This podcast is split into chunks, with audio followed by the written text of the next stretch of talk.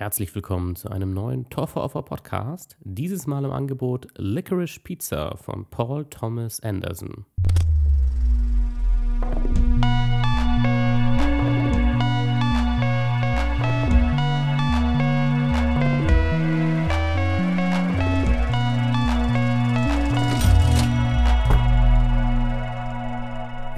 Damit willkommen zur eigentlich ersten neuen Review in diesem Jahr. Es gab ja jetzt noch eine Review zu Spider-Man und Matrix in gewisser Weise. Das waren aber beides Filme aus dem Vorjahr. Dann gab es ja jetzt die beiden Best-of-Folgen, die ähm, ja auch jeden Rahmen gesprengt haben und sehr lang waren. Und jetzt endlich wird der erste Film besprochen, der offiziell in Deutschland erst 2022 angelaufen ist. Aber er ist natürlich auch wieder ein Film, vom letzten Jahr, weil das halt manchmal leider so ist. Gerade um den Jahreswechsel herum kommen oft witzigerweise die Filme hinaus auf, äh, raus, auf die ich sehr viel Lust habe. Und ja, da reicht es halt, wenn die einfach vier, fünf Wochen später bei uns anlaufen, dann sind die bei uns schon in einem anderen Jahr. Das ärgert mich auch immer ein bisschen, aber ist jetzt so. Dementsprechend starten wir das Jahr oft mit einem sehr starken Film. Und jetzt ist die Frage, ist das hier auch der Fall? Vielleicht ganz kurz, bevor ich zu diesem äh, Urteil komme was ist denn Licorice Pizza überhaupt? Ähm, ja, übersetzt heißt das Ganze ja Lakritz-Pizza. Das würde man jetzt sich zurecht fragen, was, was ist das denn bitte für ein Titel und was soll das? Und der Titel macht eigentlich schon sehr viel klar darüber, was für ein Film es ist. Lakritz-Pizza ist ein Slangbegriff für die Schallplatte. Denn die ist ja schwarz wie Lakritze und ja, hat circa eine Pizzaform. Und es gab einen berühmten Plattenladen im San Fernando Valley, wo dieser Film spielt, der auch Licorice Pizza hieß. Da, auch dazu hatte ich keinen Bezug, aber das finde ich macht schon klar, in welche Richtung dieser Film geht und das merkt man auch an anderer Stelle natürlich. Denn zum einen ist es ein Film, der einen tollen Soundtrack hat und ja auch so ein Lebensgefühl rüberbringen will und was macht das mehr äh, als Musik? Musik vermittelt sofort ein Lebensgefühl und eine Stimmung und dementsprechend macht der Begriff Schallplatte natürlich als Titel super viel Sinn. Aber diese zweite Ebene mit diesem Plattenladen sagt auch, ah, okay, hier steckt sehr viel mehr in diesem Film drin, was man vielleicht gar nicht unbedingt auf den ersten Blick versteht oder vielleicht auch nicht mal beim ersten Zuschauen. Und so viel kann ich schon mal klar sagen, auch mir ging das so, dass ich nicht beide Ebenen vorher kannte und das ist auch gar nicht schlimm. Zuallererst ist es ein Film von Paul Thomas Anderson und Paul Thomas Anderson ist ein Regisseur, den ich sehr, sehr schätze und witzigerweise mag ich aber nicht jeden seiner Filme gleich gern oder manche seiner Filme, ja, fand ich sogar gar nicht unbedingt so super gut. Aber nicht auf, im Sinne von, dass sie nicht gut gemacht sind, sondern dass nicht jeder seiner Filme mich persönlich super anspricht oder interessiert.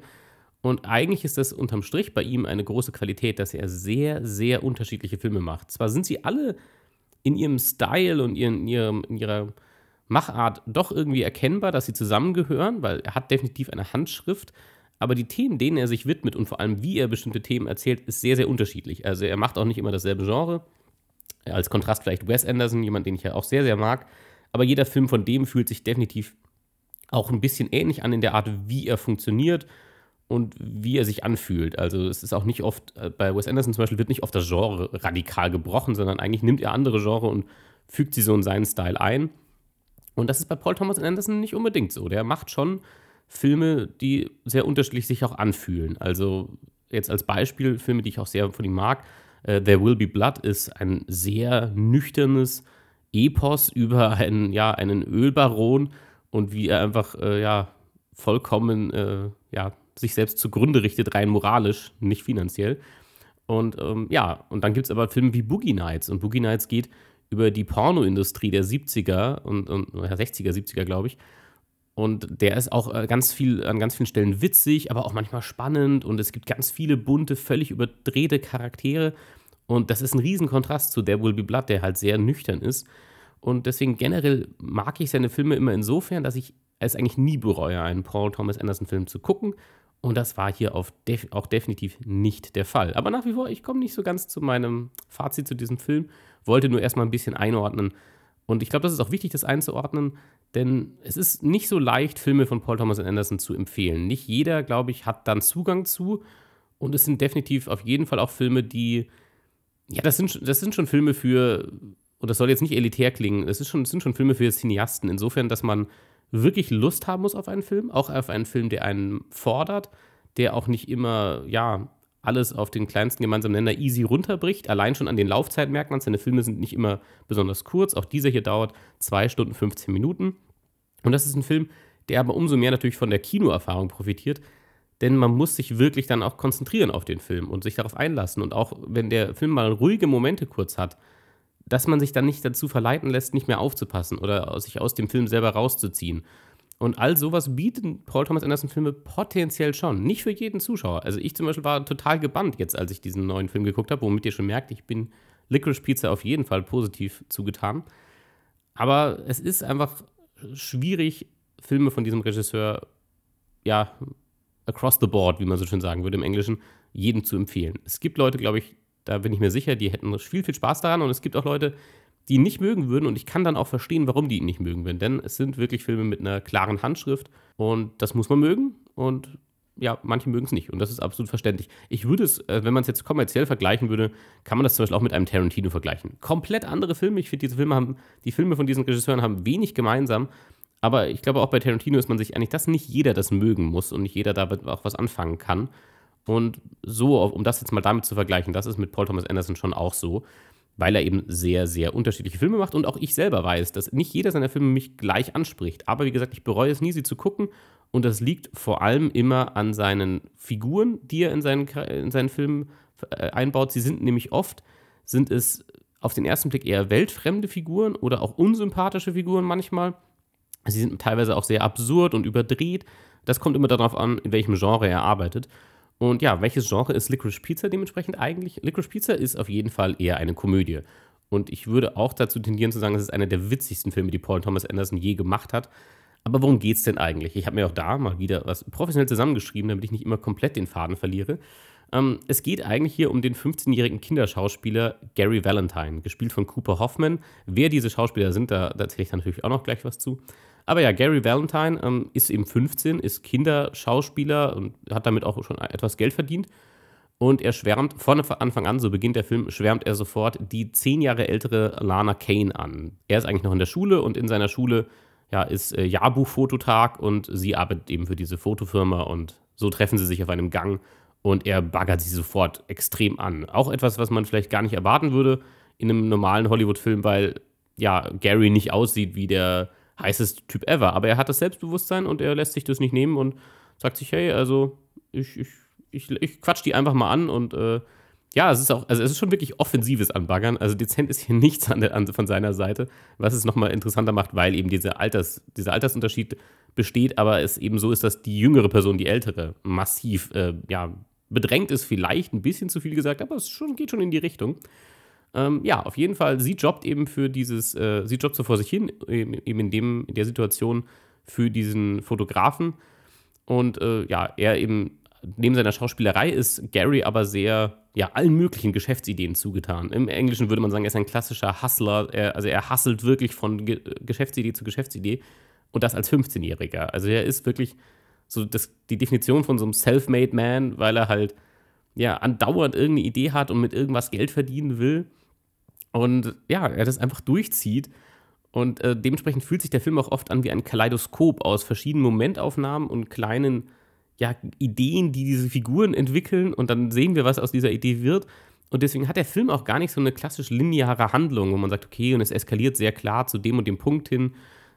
Das würde ich sagen, hat dieser Film gar nicht unbedingt. Und das ist schon wieder so ein Aspekt, warum ich sagen würde, dass der Film nicht unbedingt für jeden was ist, wenn man damit nicht klarkommt, dass diese Figuren sehr impulsiv sind, impulsiv handeln auch manchmal überhaupt nicht selbst nachvollziehbar. Es ist nicht so, dass man diese Figuren selber versteht manchmal. Aber sie sind sehr, sie bleiben sich selber und ihrer Idee sehr treu. Aber es ist nicht unbedingt dasselbe, was man selber tun würde oder wie man sich selber verhalten würde. Ja, diese beiden treffen aufeinander. Gary ist sofort verknallt in Alana, aber Alana ist erstmal super abgeneigt, weil, hey, er ist 15, ich bin 25, denkt sie sich. Und das ist hier einfach eine super dumme Idee. Ähm, wie gesagt, er hangelt sich dementsprechend über den ganzen Film zu von Geschäftsidee zu Geschäftsidee, sicher auch ein Stück weit, um Alana zu beeindrucken. Und ja, zusammen erleben diese beiden dann letzten Endes dadurch eben absurde und lächerliche Abenteuer in, im San Fernando Valley, wo das Ganze spielt, in Kalifornien. Im, und, und, vor allem muss man noch die Periode äh, nennen, in den 70ern. Es spielt nicht heute, sondern es spielt eben im, im Hollywood der 70er sozusagen. Und das merkt man auch. Also der Film ist nicht unähnlich Tarantinos Once Upon a Time in Hollywood, sicher auch eine Reminiszenz und eine Hommage an diese Zeit. Der Regisseur Paul Thomas Anderson ist zu dieser Zeit in dieser Region groß geworden. Viele seiner Filme spielen in San Fernando Valley. Und das merkt man, dass hier ganz viel Herzblut da ist und er viele Dinge sehr persönlich darstellt Und es zu vielen Sachen in diesem Film gibt es auch echte Anekdoten. Also teilweise basieren die Figuren, die vorkommen, auf echten Persönlichkeiten. Manche Personen sind sogar echte Persönlichkeiten. Also sie werden nicht mal anders benannt, sondern sie kriegen sogar ihren echten Namen, den sie in Wirklichkeit getragen haben. Und das ist auf jeden Fall richtig, richtig schön, auch im Nachhinein, weil es, gibt, es bietet hier viele Easter Eggs an. Ein paar werde ich euch auch erzählen. Aber ich kann hier ganz klar sagen, ich kannte all diese Easter Eggs auch nicht. Ich kannte eine einzige Referen Referenz von vorne weg. Das wusste ich, oder beziehungsweise konnte ich im, im Film dann mit dem Namen was anfangen. Aber bei allen anderen war mir das nicht klar und das habe ich alles jetzt die letzten äh, Stunden und äh, seit gestern ja, nachgelesen, seit ich den Film gesehen habe und fand das sehr interessant, wie viel sehr konkrete Bezüge Paul Thomas Anderson eigentlich zu seinem echten Leben und auch seiner eigenen Kindheit hier aufmacht. Ähm, das fängt schon an beim Haupt, bei der Hauptfigur, Gary Valentine im Film, gespielt eben von Cooper Hoffman, basiert scheinbar sehr klar auf einem Freund von Paul Thomas Anderson, Gary Gutzman im, äh, im echten Leben, der eben auch Kinderdarsteller war und rumgehasselt hat letzten Endes dann Filmproduzent wurde, unter anderem mit Tom Hanks eine Produktionsfirma gegründet hat und mit dem bis heute zusammenarbeitet. Und eben, also es gibt ganz klar echte Bezüge, aber ich wusste das zum Beispiel auch nicht. Für mich war der Hauptcharakter nicht auf irgendwas Echtes bezogen. Das ist dann interessant, sich hinterher reinzulesen, aber der Film zwingt einem das nicht auf. Also es ist nicht ein Film, der so meta ist, dass man mit dem Film keinen Spaß hat, wenn man die echten Bezüge zum echten Hollywood nicht versteht. Überhaupt nicht. Das ist überhaupt kein Problem. Dahingehend auch wieder wie Once Upon a Time in Hollywood. Once Upon a Time in Hollywood hat ja auch ähm, eine extra Ebene geboten, wenn man zum Beispiel wusste, wer Sharon Tate ist und was mit Sharon Tate passiert ist. Aber der Film hat auch ohne das funktioniert, würde ich sagen. Und hier ist es genauso in der Hinsicht, dass man, man muss diese echten Bezüge nicht wissen. Äh, der Film ist völlig für sich genommen witzig, unterhaltsam und äh, hat auch ein e extremes Tempo. Also er lässt auch nie nach.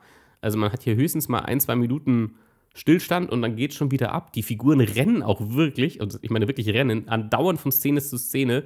Gerade die beiden Hauptfiguren, Alana und Gary, die irgendwie nicht miteinander können und auch nicht ohne einander. Und deswegen, ich habe das in einer anderen Review gelesen, tatsächlich gestern, und der hat das sehr schön beschrieben. David Ehrlich ist das ähm, von IndieWire. Und der hat eigentlich einen sehr schönen Satz gesagt mit diesen beiden Figuren, warum die immer so viel rennen im Film. Ähm, weil das fällt sehr auf und der Film selber, ja, in einer Szene macht er das auch sehr deutlich, dass sie den ganzen Film übergerannt sind, durch, äh, indem er die alten Szenen nochmal reinschneidet, die bereits passiert sind. Aber David Ehrlich hat es schön beschrieben, dass die beiden wie Magneten sind und äh, manchmal verkehrt herum gedreht werden und dann stoßen sie sich voneinander ab und dann ziehen sie sich wieder an und so wird das auch visuell im Film umgesetzt. Diese zwei Menschen, die immer aufeinander zurennen oder voneinander wegrennen, ähm, fand ich einen sehr schönen Vergleich, der sehr, sehr treffend das auch beschreibt.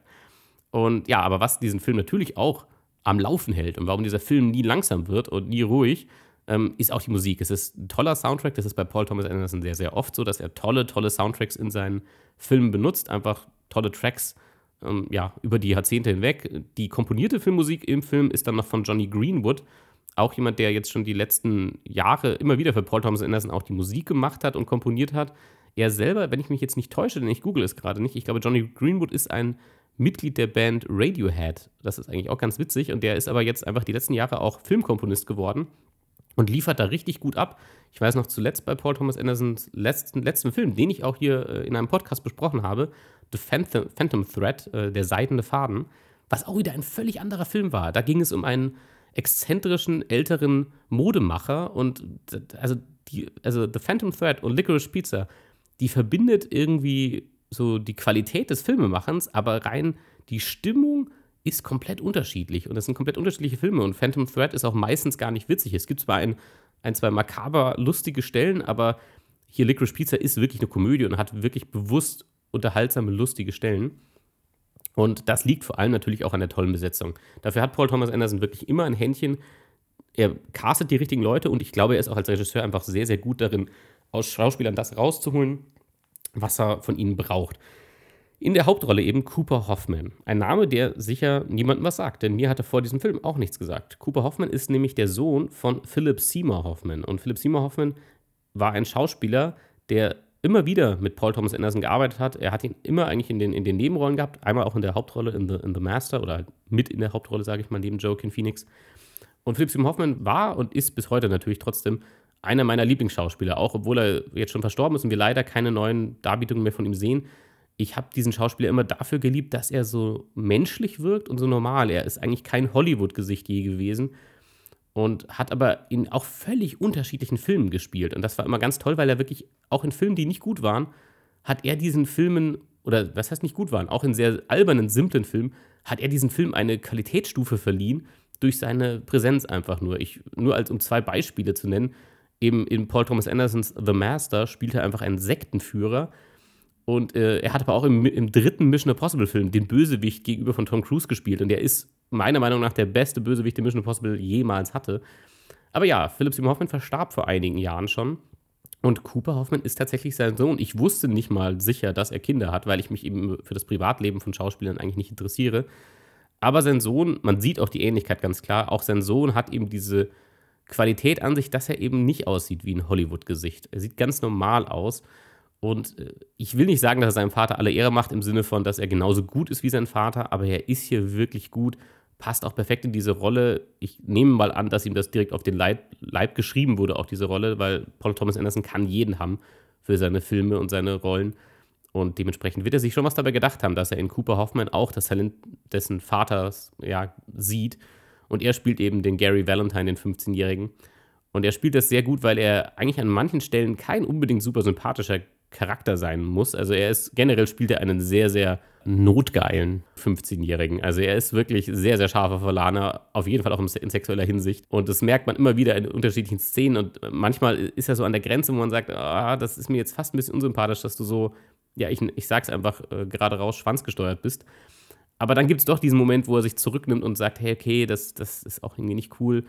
Und gerade wenn er sieht, wie andere Männer mit Alana umgehen, denn ja, er hat auf jeden Fall Konkurrenz. Andere äh, Männer finden Alana auch toll.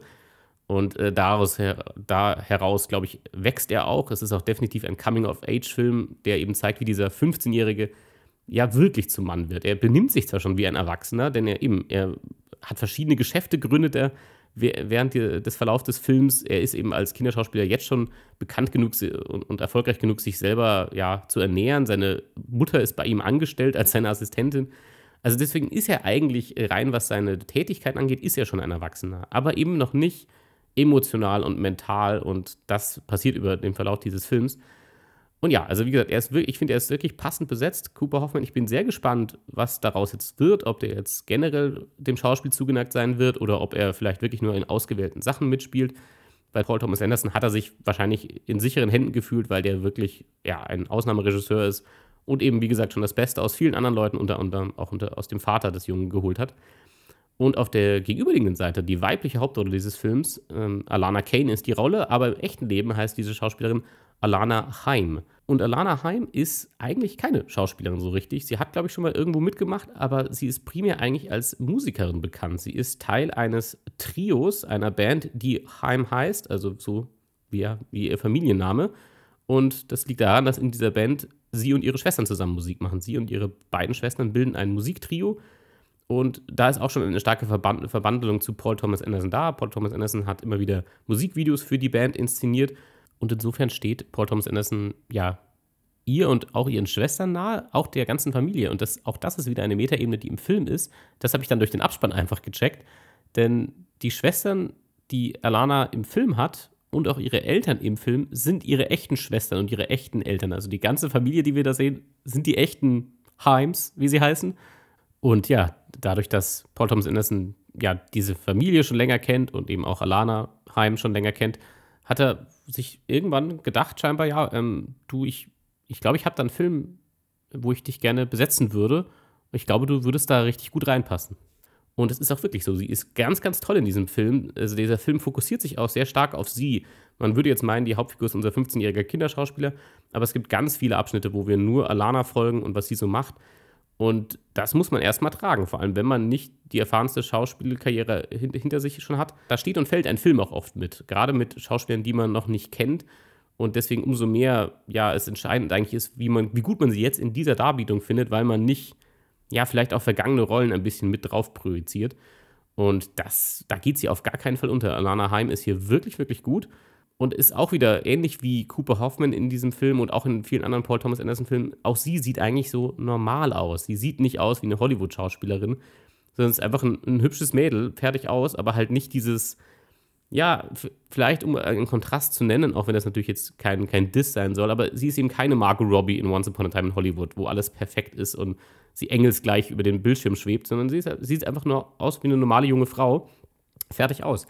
Und diese, diese Echtheit, so plump muss ich es sagen, die schwingt bei diesen Darstellern immer mit, vor allem bei den beiden, weil sie unsere Hauptfiguren sind.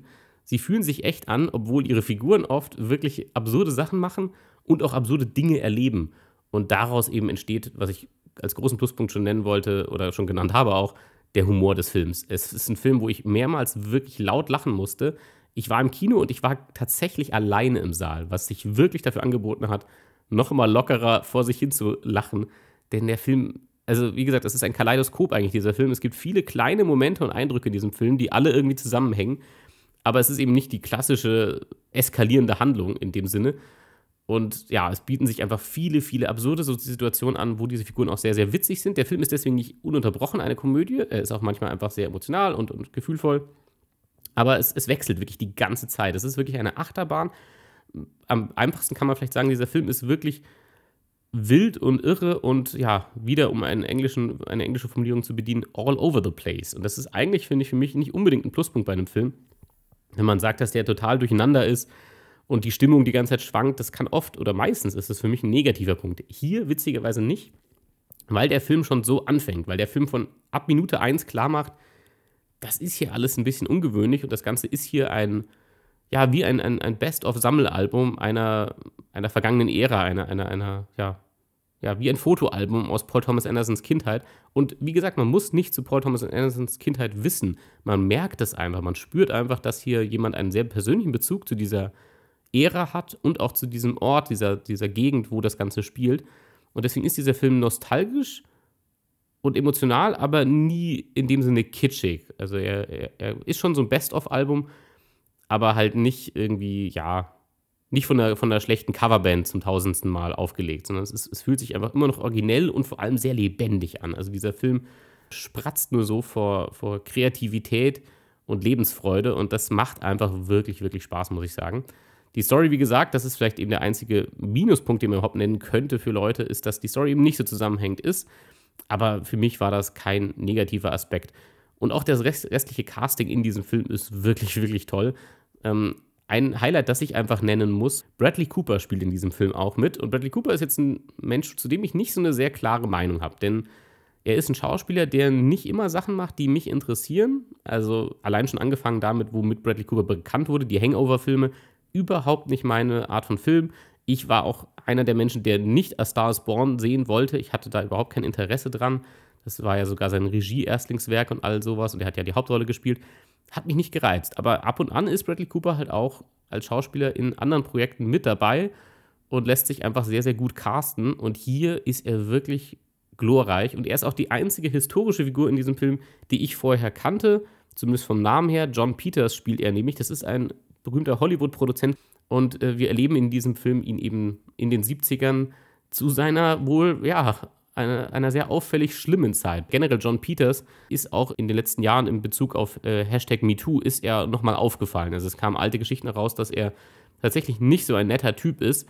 Und sagen wir es mal so, Paul Thomas Anderson lässt ihn hier auch nicht nett dastehen. Aber er ist trotzdem super, super lustig. Sein Auftritt einfach ist super, super witzig, denn also er ist wirklich ab Minute 1 eigentlich psychotisch und unsympathisch, aber es macht halt super viel Spaß. Also allein schon, dass er halt die ganze Zeit, während er einfach super bedrohlich und irre wirkt, ja, halt aussieht, wie, wie er halt in den 70ern aussah, mit einer dicken, fetten äh, Föhnfrisur und äh, Schlaghosen und allem und einem lockeren, coolen weißen Disco-Hemd. Und er kommt nur 20 Minuten in diesem Film vor. Er ist eigentlich auch nur eine dieser Episoden, in, in die die beiden äh, ja, Leute geraten sie liefern ein Wasserbett zu seinem Haus, um das mal äh, als, als Ausgangspunkt zu liefern. Und ab diesem Zeitpunkt, wo sie da ankommen und sein Wasserbett liefern, es ist einfach eine komplett irre Szene, eher Sequenz, es sind schon, schon so 15 bis 20 Minuten im Film. Und da zeigt auch Paul Thomas Anderson eigentlich in, äh, in a nutshell, was er drauf hat. Denn diese Szene ist extrem witzig, schwankt aber auch irgendwann hin zu extremer Anspannung, weil einfach Sachen passieren, wo man sagt, okay, shit, wie geht das jetzt weiter für unsere Figuren? Weil eben Bradley Cooper als John Peters wirkt nicht so wie jemand, mit dem man normal und locker reden kann. Und ja, ich fand es einfach großartig und das war einfach eine Sequenz, die ich kurz herausheben muss. Die allein ist diesen Film schon wert, aber ich finde den ganzen Film wirklich, wirklich toll. Er hat mir sehr, sehr, sehr gut gefallen. Und wie gesagt, die vielen realen Bezüge sind nicht unbedingt wichtig, die zu kennen. Also es kommen locker vier, fünf andere Leute noch im Film vor, die ganz klar auf echten Persönlichkeiten basieren. Aber dann e-, extra nicht genauso heißen, sondern leicht anders. Aber ich habe das alles gestern mir auch noch angelesen und gemerkt, ah, witzig, ah, okay, da ist auch ein Bezug dazu. Aber das ist überhaupt nicht wichtig für den Film. Also nicht im Sinne von, ähm, man kann den Film nicht unterhaltsam finden oder kann dem Film nicht folgen, wenn man das nicht weiß. Das ist alles nettes Trivia, blöd gesagt, hinterher. Ähm, also eben ein Trivia zum Beispiel zu Bradley Coopers Figur. Er spielt eben John Peters, also diesen Filmproduzenten. Und dieser Filmproduzent hat die erste Version von A Star is Born damals produziert. Und jetzt spielt Bradley Cooper diese Figur. Also da ist schon so ein Meta-Joke drin. Aber es ist nicht schlimm, wenn man den nicht weiß. So, Bradley Coopers Darbietung als dieser Charakter ist so oder so mega unterhaltsam und witzig. Also, ihr merkt schon, ich bin sehr, sehr positiv gestimmt. Nicht jeder Film von Paul Thomas Anderson ist jedes Mal voll mein Ding. Als Beispiel muss ich eigentlich wirklich nennen, The Master, großartige schauspielerische Darbietungen damals. Aber rein von der Erzählung her fand ich den sehr anstrengend und auch ein bisschen zu lang für mein, für mein Gefühl. Müsste ich nochmal anschauen, vielleicht ändert sich das auch. Aber selbst da war es so, dass ich es nie bereut habe, diesen Film zu sehen. Denn Paul Thomas Anderson macht wirklich Filme mit all seiner Leidenschaft und Herzblut und nichts daran wirkt zufällig. Und das allein kann ich einfach nur immer wieder abfeiern. Und in dem Fall hat er natürlich wieder mal einen Film gemacht, den ich auch absolut liebe. Ich muss es wirklich sagen, Licorice Pizza ist ein so gelungener Start in dieses Kinojahr. Und ja, für mich ein absolut riesiges Highlight. Ich bin mir sehr sicher, dass wir über diesen Film nochmal sprechen werden in ja, knapp zwölf Monaten, wenn das Best of zu 2022 kommen sollte. Dann wird Licorice Pizza nochmal besprochen werden, denn ich war hin und weg und habe ihn echt gefeiert, aber eben gerade dadurch, dass ich jetzt hier eine Review dazu mache, es ist sicher nicht ein Film für jedermann. Man muss sich da schon ein bisschen darauf einlassen können und man muss sich auch darauf einlassen können, dass man nicht alles im Film und nicht jede Figur auch komplett versteht und nachvollziehen kann und Leute auch manchmal irre Sachen machen. Aber es geht hier tatsächlich einfach darum, eine gute Zeit zu haben und, und, und ja, viel Spaß und Unterhaltungswert. Und das liefert dieser Film meiner Meinung nach zu jedem Moment.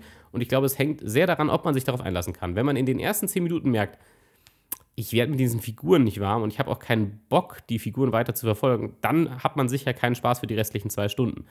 Aber wenn man sagt, okay, ich bin zwar nicht wie diese Figuren, ich denke auch nicht wie die, ich finde die auch ein bisschen strange, aber ich habe super viel Lust zu sehen, was die jetzt noch so treiben, dann hat man auch eine gute Zeit, würde ich sagen. Dementsprechend, das ist meine Review zu Licorice Pizza. Große Empfehlung, läuft jetzt seit dem 27.01. in den deutschen Kinos. Ich denke nicht, dass er dort lange verbleiben wird, ehrlich gesagt. Wie gesagt, ich war gestern alleine im Kinosaal komplett.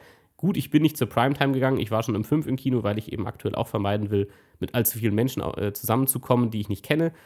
Dementsprechend war ich sehr, sehr froh auch darüber, dass der Saal leer ist, aber es ist natürlich auch eine klare Tendenz hin, denn ein James Bond, der, als der neu war, lief auch um fünf, waren da viele Leute drin. Also es ist natürlich schon ein, ein Statement, wenn da wirklich niemand drin war, außer mir. Deswegen guckt euch den an, äh, wenn ihr Bock habt auf einen Film, der wirklich anders ist als alles, was ihr sonst so gesehen habt. Das ist wirklich ein, ein Film, der eine klare Handschrift trägt und er ist toll besetzt. Wie gesagt, selbst wer die beiden Hauptdarsteller, Cooper Hoffman und äh, Alana Haim, nicht kennt. Bradley Cooper ist in der Nebenrolle, Sean Penn, äh, Benny Safdie ist ein Regisseur, der hier auch eine Nebenrolle spielt. Der hat zum Beispiel Uncut Gems gemacht. Tom Waits, der, der legendäre Musiker Tom Waits, ist auch in einer kleinen Szene zu sehen.